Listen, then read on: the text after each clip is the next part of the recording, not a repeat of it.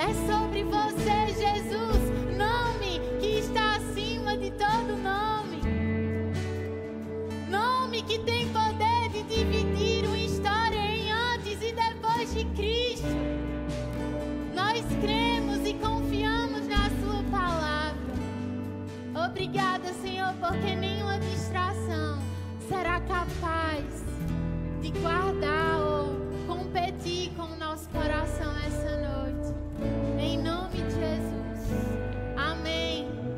pode sentar. Mas senta animado, amém? Obrigada, louvor maravilhoso. Que tempo precioso, querido. Você está feliz? Você está animado porque você pertence a um Deus vivo? Eita, aleluia! Eu estou muito feliz, muito animada. Eu sei que talvez você já esperava que a gente voltasse com tudo pronto, mas eu celebro os pequenos avanços, porque eles são grandes também. E eu sei que nós viveremos e provaremos de uma noite poderosa, assim como já estamos provando. Você que está em casa, você que está aqui, e não é por minha causa. Eu não tenho nada para dar para você. Mas a gente vai conversar essa noite sobre um Jesus que é capaz, querido, de alterar a nossa semana, o nosso mês, o nosso ano, a nossa vida inteira. Amém? E a primeira coisa que eu queria começar a falar com você é sobre o nosso nascimento. Certamente, quando você é pequeno, ou quando você foi pequenininho, você era persuadido acerca do sucesso. Né? Você caía, você estava ali tentando andar. E aí os seus pais estavam vibrando. Eita, ele está andando, ele está andando. Mas aí quando você cai, eles te animam a continuar andando na perspectiva de que o sucesso é enquanto você anda. A sua queda não é celebrada naquele momento. Você é sempre instigado a, eita, andou, toma um prêmio, você conseguiu. Né? Os galardões, os presentes. E aí você começa a falar as primeiras palavras. A gente chama isso dos marcos de desenvolvimento da criança. E é interessante mais isso, porque a gente vai crescendo, sendo imprimido dentro de nós a perspectiva do sucesso, de vitória, de diploma, do que eu posso alcançar. E aí passou aquela fase de criança, né? Passou aquela fase que a gente era só um bebezinho. Passou aquela fase que você era só aquela criancinha correndo em casa. E aí você entra na escola. E aí na escola você começa a aprender a ler. E aí você é ensinado todo o tempo a essa letra aqui, a, a, a, a, até que você sabe o A, você sabe o B, depois você começa a contar até 10, e a tua vitória de contar até 10 é celebrada. E a gente é ensinado nessa perspectiva, né? Chega no colégio, seus avanços no colégio, seu sucesso no colégio a repetição do que você aprende. E aí eu estava pensando nessa noite. E eu estava orando sobre esse, esse dia. Eu estou com frio ba na barriga, como se fosse a primeira vez.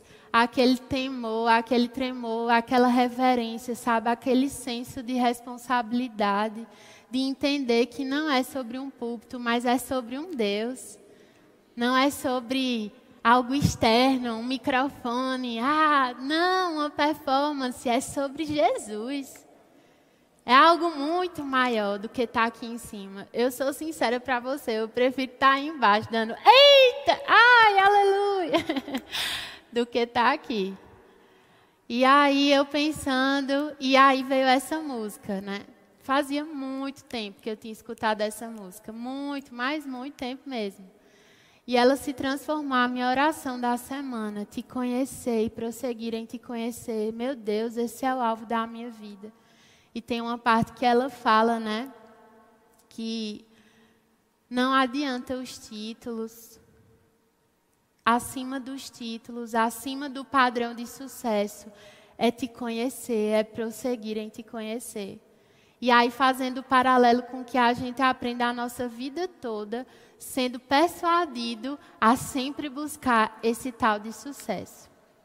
E aí, eu lembro que quando eu era adolescente, chegou uma fase da minha vida que esses padrões que eram impostos, né, começaram a concorrer com a palavra.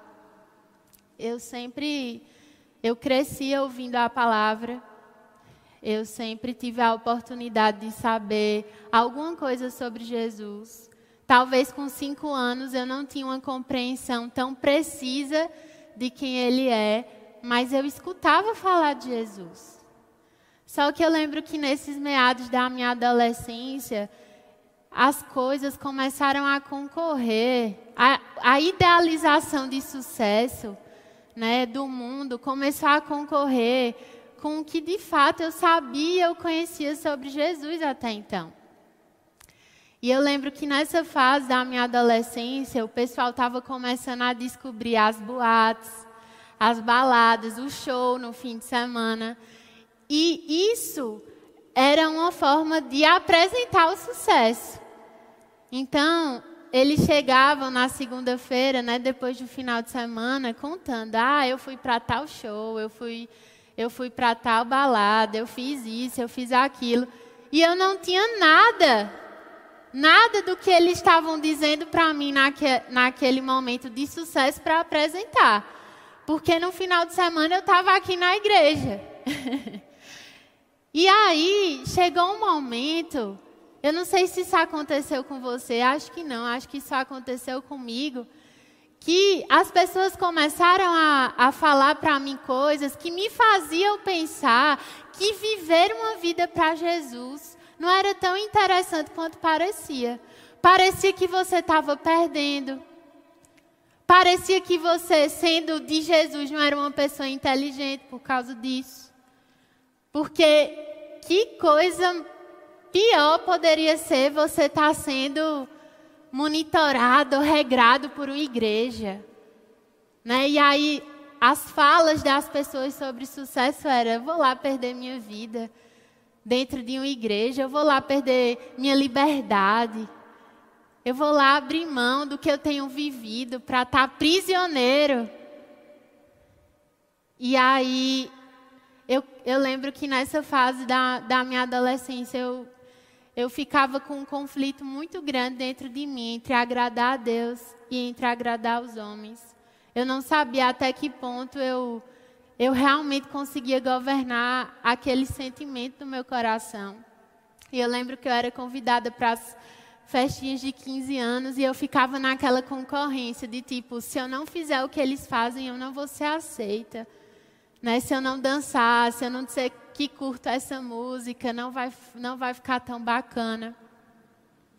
E, enfim, essas nuances do sucesso eram apresentadas para mim. Até que eu comecei a olhar para Jesus. Até que a minha definição de sucesso, do que eu via, né, do que me era apresentado, de quando você entra na faculdade, as pessoas te falam: rapaz, eu vou fazer isso, eu vou fazer aquilo, eu vou para essa calorada, eu vou fazer o que eu quiser, e eu tenho liberdade e tal e tal. Eu não sou governado por nada. Esse negócio de Jesus eu não estou nem aí.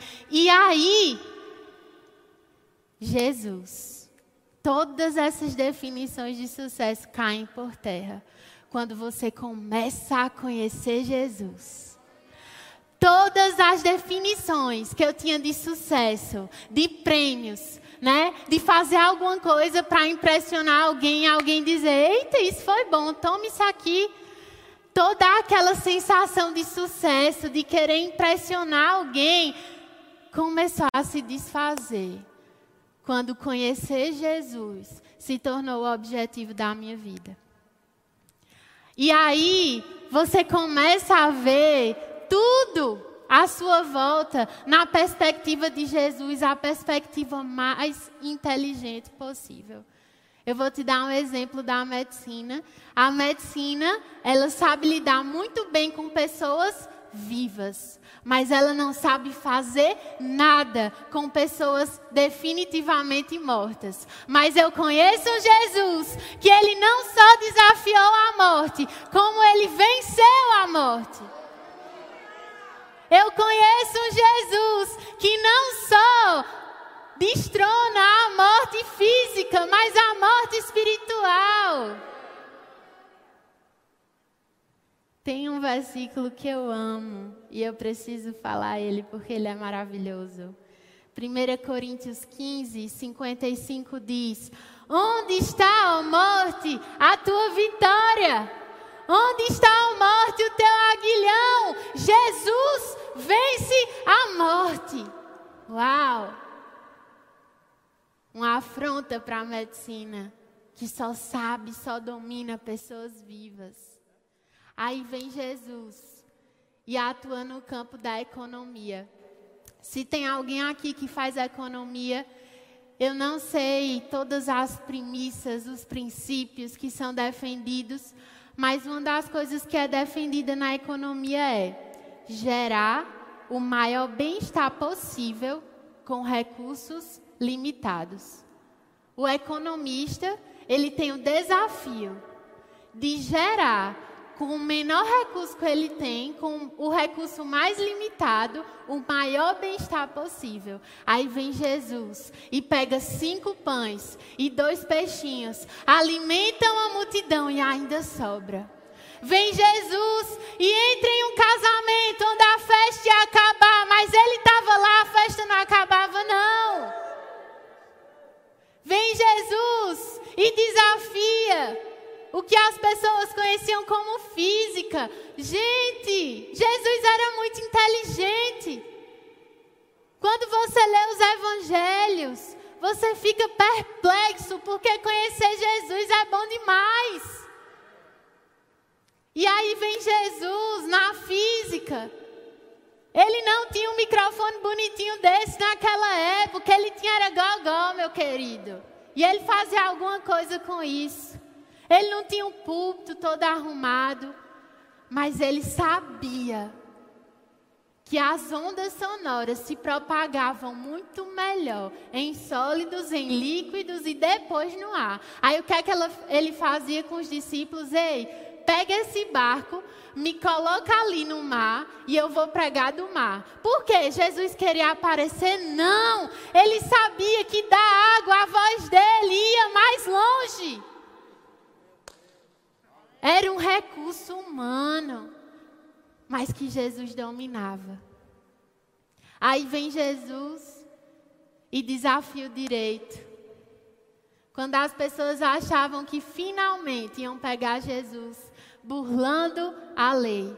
E a resposta dele, diante dos discípulos e diante das pessoas, foi: dá a César o que é de César. Jesus não negou o tributo que ele precisava cumprir na, no princípio do direito. E aí vem Jesus na psiquiatria, e é uma afronta para a psiquiatria, porque a psiquiatria te dá o remédio, o antidepressivo, o ansiolítico, o barbitúrico, o outro, outro, outro, para dormir, para ficar mais calmo, para ficar mais por fora, mas vem Jesus e faz algo dentro. Te ensina a governar tuas emoções. Fala para você, em metanoia, vamos mudar o que está aqui dentro. Eu vou te ajudar sobre isso. Vem Jesus e desafia a psicologia. Porque antes das pessoas falarem qualquer coisa, antes dos fariseus falarem qualquer coisa, ele já sabia: ei, teu coração não está certo, não. Vem Jesus e desafia as ciências políticas, a sociologia. O cara poderia chegar nessa terra abalando, meu querido. Ele era nada mais, nada menos do que o Filho de Deus. Aí Jesus desafia todos os parâmetros organizacionais de hierarquia e ele nos ensina: ei, quer ser o primeiro? Vai para o último lugar da fila. Ei, quer ser grande? Serve. Quer ser bonito? Quer ser visto? Vai para o secreto. É lá que algo acontece. É lá que existe sucesso. E aí Jesus desafia as ciências políticas. Estava pensando que Jesus não manjava, não era? Mas menino, tem que respeitar meu Jesus. Jesus desafiou a política da época. Ele só fez nascer. Ele só nasceu e Herodes ficou preocupadíssimo. Quem é esse rei que três homens riquíssimos me procuram para dar para ele presentes? Quem é esse que é maior do que eu, que sou o bambambam bam, bam dessa época, que sou o político top? Jesus já chegou mexendo nas estruturas da política da época. Herodes ficou louco. E aí eu te pergunto: conhecer Jesus te infantiliza? Conhecer Jesus te torna medíocre? Conhecer Jesus te torna anti-sucesso? Conhecer Jesus te diminui ou conhecer Jesus te acrescenta. Conhecer Jesus te molda. Conhecer Jesus te faz viver além do que a humanidade, do que o que as pessoas intitulam sobre sucesso diz. Conhecer Jesus. Precisa ser a, a mais empolgante viagem das nossas vidas. Conhecer Jesus não é chato. Conhecer Jesus não é careta. Conhecer Jesus é inteligente. Conhecer Jesus é você, sabe, estar tá no direito e fazer justiça. Conhecer Jesus é você estar tá apto para entrar em lugares como um economista, sabendo que ele foi o melhor economista da história. Conhecer Jesus é você pegar o que é humano e reconhecê-lo, e bendizê-lo, e entender o que é sucesso. Sucesso não está na sua coleção de diplomas. Sucesso não está no término da sua super faculdade. Sucesso não está, querido, nos milhões de dinheiro que você pode ter na sua conta. E olha que Jesus era rico, viu? Mas ainda assim, o sucesso dele não estava nisso. O sucesso de Jesus era revelar Deus. O sucesso de Jesus era podendo ser um político top da época, ser carpinteiro. Meu irmão, você já pensou? Por que Jesus escolheu ser carpinteiro? Ele poderia ser tanta coisa. Ele tinha autoridade para ser o que ele quisesse. E eu estava lendo um livro esses dias e ele fazendo essa pergunta. E eu fiquei, meu Deus, que coisa fantástica. Jesus trabalhava com prego, com martelo, com madeira. Ele viu desde o início o fim. E ele não desistiu de mim, de você. Ele viu desde o início o preguinho lá que ia ser colocado nas mãos dele. E ele não foi capaz de desistir, porque Jesus sabia o que era o sucesso. Jesus sabia que talvez para toda aquela multidão que gritava: Barrabás, Barrabás, Talvez para todos os que estavam assistindo ele no caminho do Calvário, ele estava perdendo. Ele não estava sendo bem sucedido. Mas na verdade, Jesus estava a caminho de dividir a nossa história para sempre. O maior sucesso que pode existir na nossa vida não consiste só em coisas daqui. Se a nossa esperança se resume a coisas daqui, querido. Nós somos os mais miseráveis dos homens. E com isso, eu não quero dizer que Jesus não vai te dar dons e talentos para você estar infiltrado, porque quando nós o conhecemos, o que é que nós vamos fazer? Fazer ele conhecido. É impossível você ir num restaurante maravilhoso, que você teve uma excelente experiência e você não contar pelo menos para um amigo, cara, tu tem que ir lá. Meu irmão, é muito bom. Sensacional. Sério, maravilhoso. Vai lá, você vai provar de uma comida deliciosa. Imagina quando você finalmente está na caminhada de conhecer Jesus. É impossível você chegar no seu emprego e você não revelá-lo e não fazê-lo conhecido. É impossível você conhecendo Jesus, esse Jesus vivo que a gente está conversando aqui. E você vê limitação, onde todo mundo está vendo problema e você não vê uma possibilidade, porque você conhece Jesus. Você sabe que o fim não é uma limitação, é abundância. Então você já vê como ele vê. É impossível. Você está no hospital, vê as pessoas apáticas a alguma situação e você não dizer, cara, Jesus fazia diferente. Esses dias eu estava no centro cirúrgico, um paciente teve uma parada cardíaca lá e começou a ressuscitação pessoal lá em cima dele, pai, pá. E eu comecei, Senhor, obrigada. Ô oh, morte, quem é você? Você não é maior do que o Jesus que eu sirvo. E eu comecei, oh, obrigada, Senhor, com a minha máscarazinha. Não precisava gritar, não. Mas quando foi a minha vez de botar a mão naquele paciente.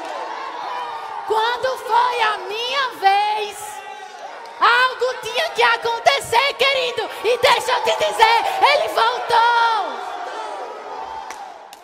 O paciente voltou. E quando a anestesista disse, voltou, eu disse, aleluia. Eu já sabia, porque Jesus é vivo. Não é sobre Rafaela, não é sobre o seu status, é sobre Jesus. Algo tem que acontecer.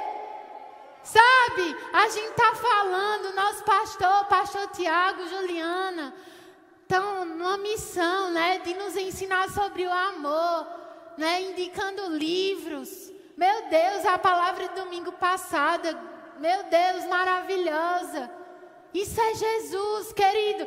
Se ele não te confronta a ser melhor, algo está errado. Às vezes a gente ora assim, Pai, eu quero crescer. Aí a gente acha que crescer é tudo maravilhoso. Você diz, eu quero crescer, no outro dia se apresenta diante de você uma fofoca, no outro dia se apresenta diante de você uma situação que quer fazer você perder a paz. No outro dia se apresenta diante de você um problema. Aí como você reage diante dele? Eu não estou dizendo que é fácil. Eu não estou dizendo que é simples. Mas eu estou dizendo que quando você conhece Jesus, você sabe o fim da história. E algo tem que sair de dentro de você quando você conhece. E aí automaticamente você torna ele conhecido. Sabe? Deixa eu te dizer, a dor do crescimento nunca vai ser maior do que a dor da mediocridade, de ficar no mesmo lugar. Crescer pode doer, andar em amor pode doer. Uma pessoa te ofende, você hum, se treme todinho. Quer dizer umas verdades, né? Eu não vou engolir sapo, não. Quem nunca? Mas a dor de crescer vai calar a tua boca, sabe? A dor do crescimento vai te fazer sair de rodinhas que não precisam de você lá. A dor do crescimento vai te fazer ouvir uma injustiça e não ficar calado.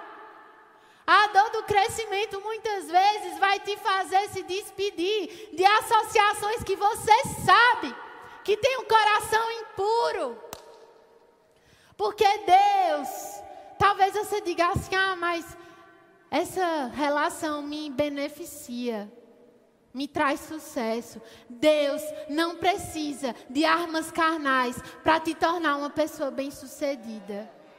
Deus nunca vai usar, querido, uma pessoa de um coração corrompido, um emprego corrompido para te dar sucesso, porque Ele é maior que isso. Cadê os corajosos que vão decidir não favorecer a indústria da bebida, do fumo? Cadê os corajosos que vão estar inseridos em lugares que tem arrumadinho e vai dizer comigo, infelizmente não.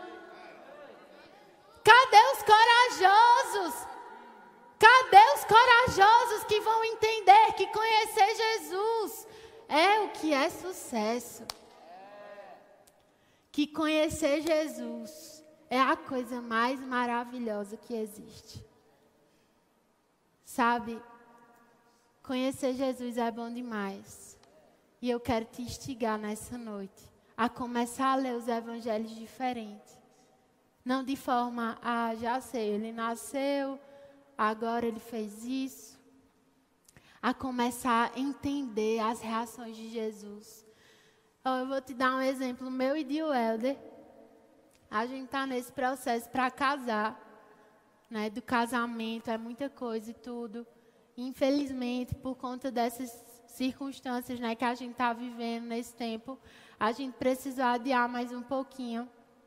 E aí a gente tinha remarcado a data. E aí a gente remarcou a data, já tinha falado com os outros fornecedores e vamos seguir tal. Benção demais, top. E aí eu recebo uma ligação no meio da semana, do nada. E eu me preparando para ministrar. E essas coisas, ó, testa a gente. E aí eu recebo uma ligação e a moça fala assim: Rafa, eu me confundi. Infelizmente, nessa data que eu te disse, já tem outra pessoa. E aí vai precisar mudar a data. Minha filha, meu filho. Quem aqui já foi noivo? Quem aqui já passou por isso, sabe? Na hora, eu tenho certeza que ela estava esperando um piti meu. Que eu ia ficar, não acredito. Você disse que tinha essa data. É meu direito. Sabe o que eu fiz?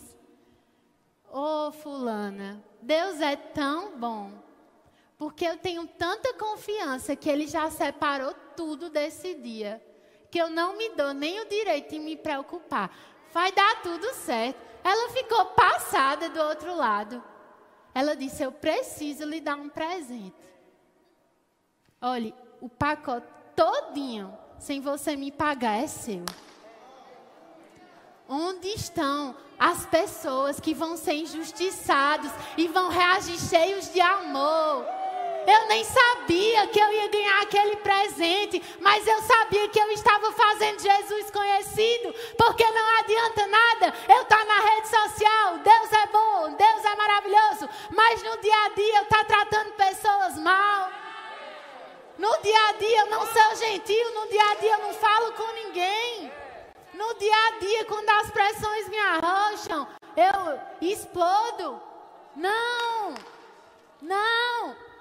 Conhecer Jesus tem que causar algo na nossa vida. Não é como uma faculdade que você entra e sai da sala do mesmo jeito. Vim para a igreja tem que fazer alguma coisa na nossa vida. É algo que eu e o Helder fica dizendo um para o outro sempre. Eu não quero estar tá pregando para você. Eu não quero estar tá pregando para pessoas. Eu não quero estar tá falando em lugar nenhum. Ah, Deus é maravilhoso. Se isso primeiro não for vida na minha vida. Porque senão não está valendo a pena, gente. Que evangelho é esse? O evangelho que eu leio, que está nessa palavra, é vivo. E nós vivemos por um Jesus vivo. E ainda nessa temática de sabedoria, eu queria que você abrisse comigo em 1 Coríntios.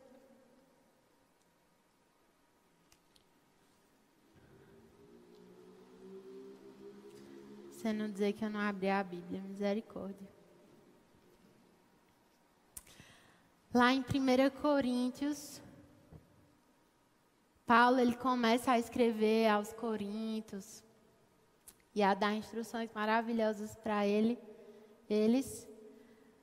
Mas em 1 Coríntios 1, no versículo 27, diz assim: Mas Deus escolheu as coisas loucas desse mundo para confundir as sábias. E Deus escolheu as coisas fracas deste mundo para confundir as fortes. E Deus escolheu as coisas vis deste mundo e as desprezíveis e as que não são, para aniquilar as que são. Aí no 31 diz: Para que, como está escrito, aquele que se glorie, glorie-se no Senhor. E aí adiante, no capítulo 2, no versículo 14, ele diz assim: Ora, o homem natural não compreende as coisas do Espírito de Deus, porque lhe parecem loucura, e não podem entendê-las, porque elas se discernem espiritualmente. E agora eu queria que você fosse comigo lá em Provérbios, Provérbios 3.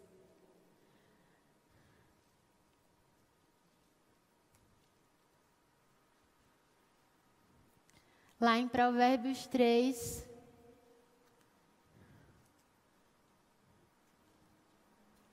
ele começa dizendo assim: Eu não sei como é que está na sua Bíblia, mas o título na minha é assim: Guia para o Jovem. E olha o que Salomão escreveu: Filho meu, não te esqueças da minha lei, e o teu coração guarde os meus mandamentos, porque eles serão, porque eles aumentarão os teus dias e te acrescentarão anos de vida e paz. Não te desamparem a benignidade e a fidelidade. Ata-os ao teu pescoço, escreve-as na tábua do teu coração, e acharás graça e bom entendimento aos olhos de Deus e do homem. Confia no Senhor de todo o teu coração e não te estribes no teu próprio entendimento. Reconhece-o em todos os teus caminhos e ele endireitará as tuas veredas. Não seja sábio aos seus próprios olhos. Teme ao Senhor e aparta-te do mal. Isso será saúde para o teu âmago e medula para os teus ossos. Gente, eu amo a palavra. Alguém com certeza já te disse assim: isso é loucura. Isso é loucura. Não faz sentido. Não faz sentido você obedecer. Não faz sentido você deixar, né? Tem pessoas que estão aqui que deixaram tudo na sua cidade, vieram fazer escola. Tiveram pessoas que seguiram a instrução de Deus e, sei lá, ganharam um salário e ofertaram na vida de alguém. Tem pessoas que estão no seu trabalho fazendo a diferença e sempre tem alguém dizendo: ei, isso é loucura. Você não vai conseguir mudar todo mundo. Isso é loucura. Você está numa faculdade sem colar. Gente, olha, não vem me dizer que não é possível, porque eu estou no nono período e nunca precisei colar para ter um, uma nota, para passar por média. Sabe por quê? Porque a palavra me diz em Provérbios, e eu vou ler para você, que a memória do justo é abençoada. Então eu creio nisso e acabou. Então eu creio no que a palavra diz, é loucura. Tem pessoas que olham para mim e falam: Não, Rafa, eu lembro de uma experiência que eu tive de uma professora que ela pedia tal qual estava no livro. E as pessoas disseram assim para mim: Rafa, só dessa vez, pelo amor de Deus, só dessa vez, cola, minha filha, porque senão você não vai passar. E eu disse: Senhor, eu posso reprovar nessa cadeira, mas eu não vou colar. Porque em coisas simples nós revelamos o Senhor. E, gente, eu não só passei, como tive nota máxima, porque a memória dos justos é abençoada. É loucura para o homem. É loucura obedecer. É loucura você não se contaminar, você não se corromper. Você não dá voz a coisas no seu emprego de pessoas dizendo assim: ei, faz isso, rapaz, vende isso. E você não. Eu tenho um parâmetro de sucesso assim. O parâmetro de sucesso do mundo pode estar aqui, mas o meu parâmetro de sucesso é outro. E aqui em Provérbios ele começa dizendo: Filho meu, não te esqueças porque é possível que eu e que você esqueçamos em algum momento da nossa vida que sucesso é isso aqui, ó. Que sucesso é conhecer Jesus. Que o parâmetro de sucesso mesmo, real, não é o quanto de coisa você pode fazer nesse mundo. E olha que Deus vai te usar para fazer, viu? Porque Ele ama colocar um filho de um coração reto em lugares de honra para ele ser glorificado. Daniel foi colocado perto do rei, mas quem foi glorificado não foi Daniel, foi o Deus de Daniel. Então Deus ama te colocar em lugares para o teu Deus ser visto. Mas ainda assim, os lugares que você é colocado não é maior do que o seu Deus. Nenhum sucesso, querido, compensa o fracasso da palavra de Deus na nossa vida. Nenhum sucesso. E ele fala: confia no Senhor, no 5, de todo o teu coração. E não se estribe, não se apoie, não confie no seu próprio entendimento. Não ache que você sabe de tudo. Não ache que o seu entendimento pode fazer alguma coisa. E lá em 1 Coríntios, Paulo estava falando a mesma coisa para os coríntios. Ei, a sabedoria de Deus é diferente da sabedoria do homem. A sabedoria do homem é sucesso rápido. É botou no micro-ondas, está pronto no outro dia. As coisas de Deus exigem tempo, paciência, longo prazo, mas tem uma duração que eu vou te contar. As coisas de Deus podem começar como uma pequena semente de mostarda, mas sabe o final dela? Uma planta, uma árvore de mais de três metros. O sucesso de Deus é pegar pescadores, ninguém dá crédito, ninguém acredita, e transformar a vida deles para sempre. O parâmetro de Jesus de sucesso não é ser louvado, Ai, o quanto as pessoas me apreciam. É o quanto eu posso lavar os pés dessas pessoas. O quanto eu posso servir. E eu comecei falando, né, que eu fui crescendo, né, e na minha adolescência eu estava na igreja e como eu sou grata por essa ideia de Deus que é a igreja. Às vezes as pessoas dizem: "Meu Deus, é perca de tempo demais estar na igreja". Que ideia fantástica é a igreja. Porque é aqui na igreja que a gente aprende a ser submisso. É aqui na igreja que a gente aprende a usar a roupa certa para cada ocasião. É aqui na igreja que a gente é treinado a não fazer só o que pede, a fazer mais. É aqui na igreja que a gente treina essa questão da oratória, de saber se expressar, de perder o medo de algumas coisas, da vergonha, da timidez. Como a igreja é fantástica. Eu amo a igreja. Você não pode chegar aqui pensando, eu estou perdendo meu tempo. Você precisa chegar aqui entendendo que isso aqui faz parte do sucesso de Deus para a sua vida. É uma habilidade que está sendo depositada na sua vida, que está sendo treinada, está tá sendo forjada. Quantas vezes a igreja não me tornou apta a acessar lugares? Porque para algumas pessoas era difícil demais se submeter. Eu lembro na minha época de laboratório de anatomia, tinha pessoas que já sabiam que não podia entrar com a sandália tal. Mas toda aula estava com a mesma sandália. Precisava ser um sapato fechado, tinha que estar de jaleco. E aqui na igreja a gente aprende tanto a submissão. Não tinha o que entender lá, não. Se não tivesse com a roupa, não entrava. E saiu o pessoal com raiva, frustrado, chateado. Mas a igreja treina esse espírito de submissão na gente. A igreja dá para a gente a possibilidade de exercer mais o nosso domínio próprio com o nosso irmão, que às vezes nem é essa flor que se cheira, assim como você e eu também não. Mas se treinar, se afinar. Aí quando você chega no seu trabalho que tem aquela pessoa difícil, a igreja já te treinou. Agora ficou mais fácil. A igreja te dá dons, te dá talentos. Se você quiser. Porque Deus, Ele é muito bom.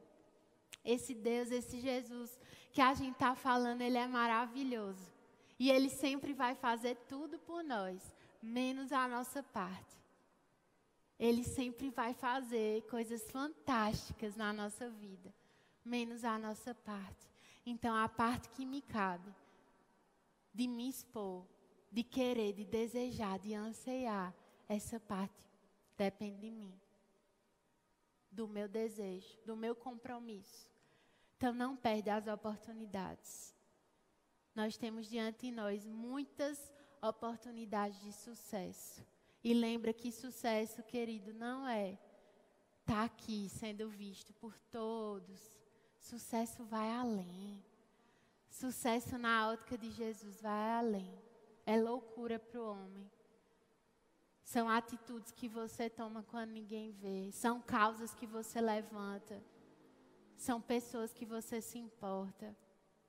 E parece, por alguns momentos, que não está valendo a pena. Mas a longo prazo, o fruto é inquestionável. E ainda sobre esse parâmetro de sucesso, eu vou ler para você eu anotei aqui para ficar mais rápido. Em Provérbios 10, 7, se você quiser anotar para ler em casa, eu te aconselho, para você saber que eu não estou dizendo nenhuma mentira aqui. Provérbios 10, 7 fala: A memória do justo é abençoada. Você pode dizer isso comigo? A minha memória é abençoada. Gente, que declaração maravilhosa! Está na sua palavra. Conhecer Jesus é bom demais. Em Provérbios, ainda em Provérbios 10, 22 fala: A bênção do Senhor enriquece e com ela não traz desgosto. Eita, que coisa maravilhosa. Deus não só faz você abundar no que você tem, mas não tem quietação, desgosto. Em Provérbios 15, 6, na casa do justo há grandes tesouros, mas na renda dos perversos há perturbação. Quantas pessoas a gente não vê muito próspera, teoricamente, cheia de dinheiro, mas pobres de paz? E você tem paz, meu querido. Você tem satisfação, você tem um lugar para ancorar sua confiança. Sua confiança não está na conta bancária, sua confiança não está na notícia que sai amanhã. Que coisa maravilhosa é confiar nesse Deus e nessa palavra. E aí ele continua dizendo no 15: Melhor o pouco, havendo temor do Senhor, do que o grande tesouro, onde há inquietação, onde há problema, perturbação. Esse aqui, o 15, 19, eu vou deixar para ler já já. Mas eu queria que os meninos me ajudassem colocando a imagem de uma pessoa que eu acho que vocês conhecem.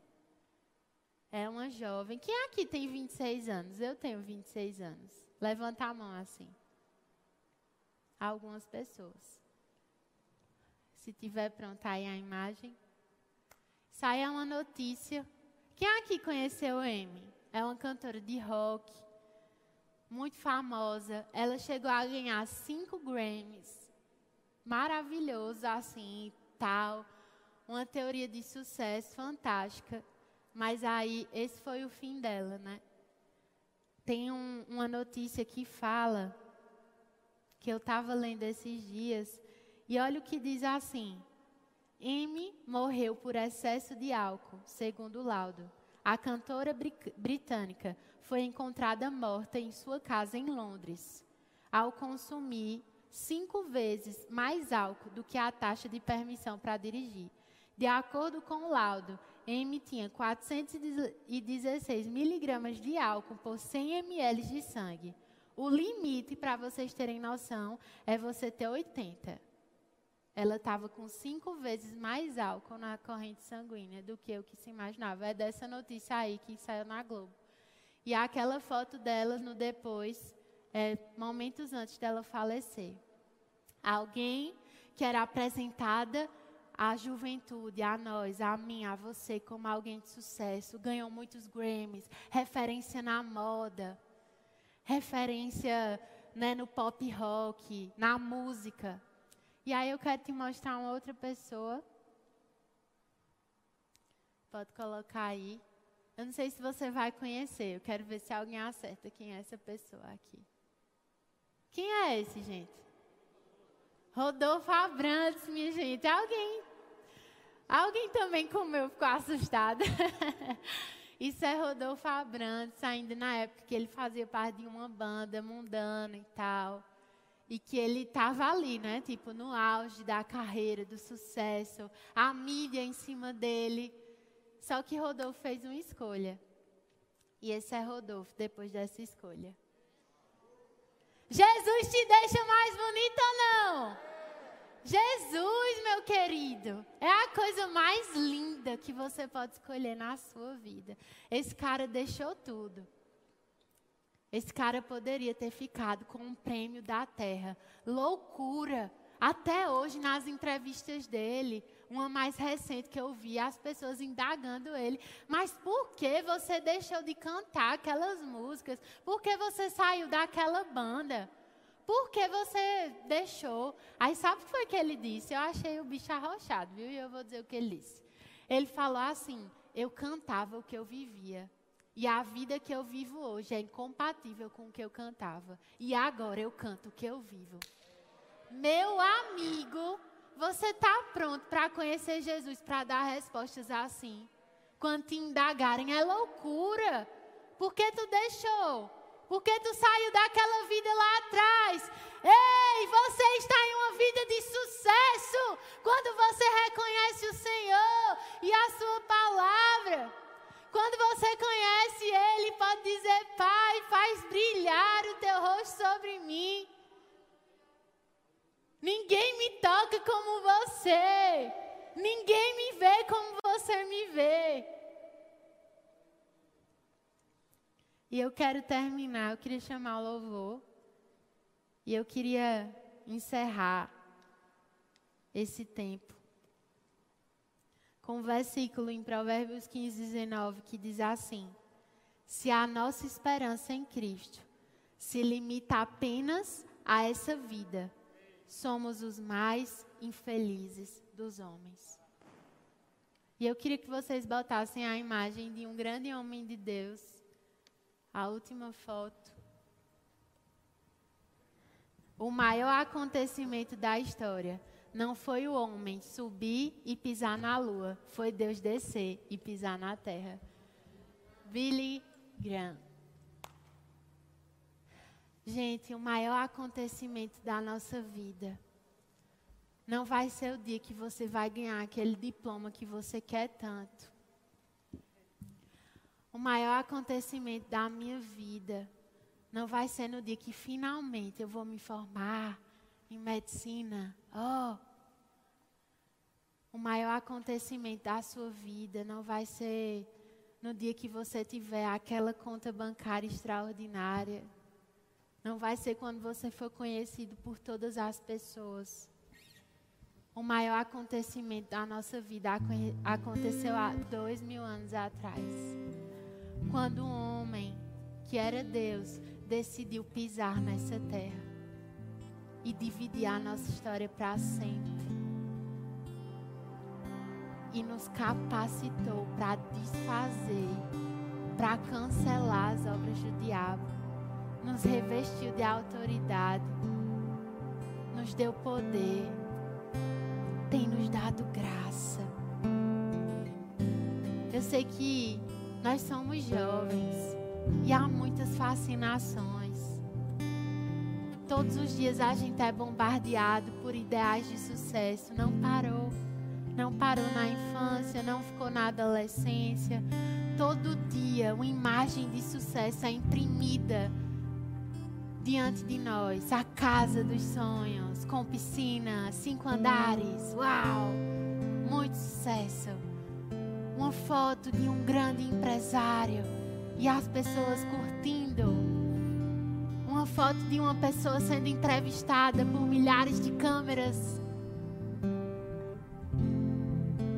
Uma família perfeita. Todos os dias, todos os dias, maçante é imprimido para você imagens de sucesso. Pessoas que nem têm temor a Deus e estão ganhando horrores. E às vezes pode até passar na sua cabeça: Poxa, eu aqui servindo a Deus, será que está valendo a pena, meu irmão? Esse cara aí não tem nem temor a Deus e olha as riquezas. Imagens utópicas de sucesso. Quem via M, uma jovem bonita, estilosa. Ela era referência nos parâmetros de estilo. Ganhou cinco Grammys. Para quem é músico, é uau! Foi reconhecida mundialmente pelo que ela carregava. Mas olha como ela terminou. Rodolfo, deixou o que parecia ser sucesso para viver uma vida de revelar aquele que ele conheceu. Esse ano nós temos um, uma visão muito clara que se chama conhecer Jesus e fazê-lo conhecido. Mas isso não pode ser só uma frase. Não pode ser só um slogan dos jovens ervos da vida. Ou isso faz sentido na nossa vida, ou não está valendo de nada. Ou Jesus faz sentido quando eu me acordo, quando eu entro no hospital, quando eu vejo uma pessoa gritando de dor e várias outras passando e fingindo que nem está vendo. Ou eu conheço Jesus e faço ele conhecido naquela hora, ou então não está valendo a pena na tua faculdade, na tua sala de aula, tem pessoas rindo, mas é um sorriso que não, não passa daquelas paredes, contando vantagens. Mas ali às vezes é uma pessoa triste, desanimada. Às vezes no teu trabalho tem alguém ali, no meio da multidão, tida como uma pessoa difícil. Vixe, chegou fulano. Que tal você ser a resposta de Deus para aquele prédio que está pegando fogo? Você tem um extintor chamado amor que é capaz de tirar todo o barulho inimaginável.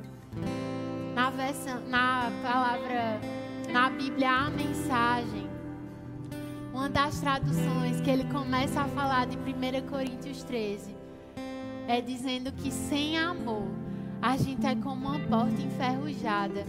Sabe aquela porta que fica fazendo aquele barulho chato? É, é, quando você vai abrir, você não aguenta nem abrir ela porque já sabe que ela vai fazer zoada. Essa é a nossa vida sem o amor genuíno. É só barulho. É só barulho. Eu não quero estar tá aqui só fazendo barulho. Eu não quero só estar tá aqui vivendo um evangelho para mim mesmo, vivendo um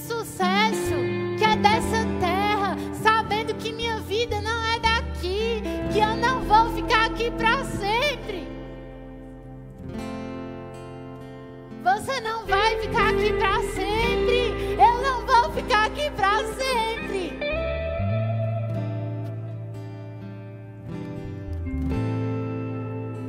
Existe níveis de sucesso